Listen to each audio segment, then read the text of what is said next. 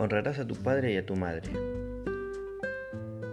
¿Cuántas veces los preceptos del mundo nos ponen a dudar sobre que vino a traer Jesucristo con la sagrada palabra, con las sagradas escrituras a este mundo? ¿Cuántas veces, así como denuncia a Jesucristo, según nos cuenta San Marcos, ante los fariseos tratándolos porque no los quisiera sino para abrirle los ojos. ¿Cuántas veces los preceptos del hombre son los que se anteponen a los preceptos de Dios?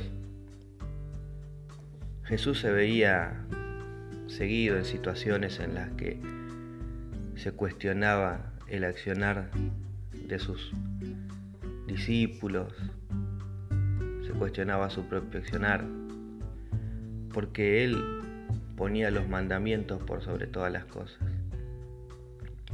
En aquel momento los fariseos, los escribas tenían una costumbre que les permitía por medio de simplemente una declaración deshacerse de alguna manera de sus padres y de sus madres, tal vez cuando ya no le eran tan necesarios, tal vez cuando ya estaban entrados en años, tal vez cuando veían que sus obligaciones eran demasiadas para poder seguir haciendo honores por su padre y su madre.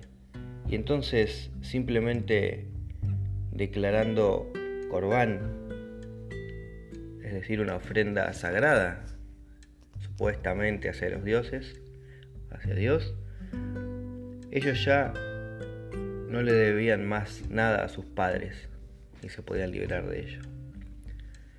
Y Jesús les dice entonces,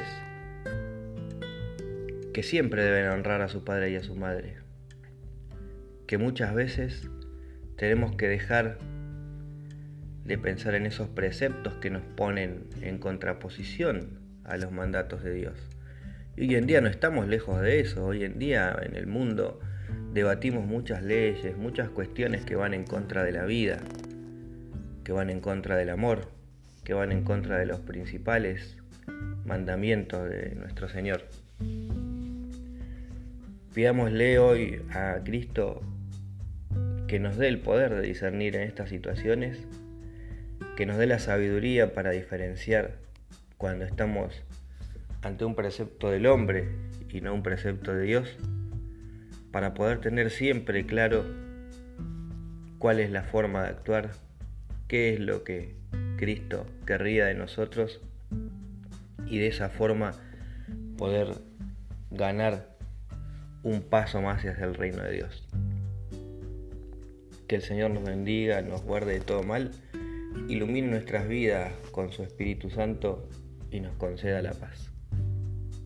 Amén.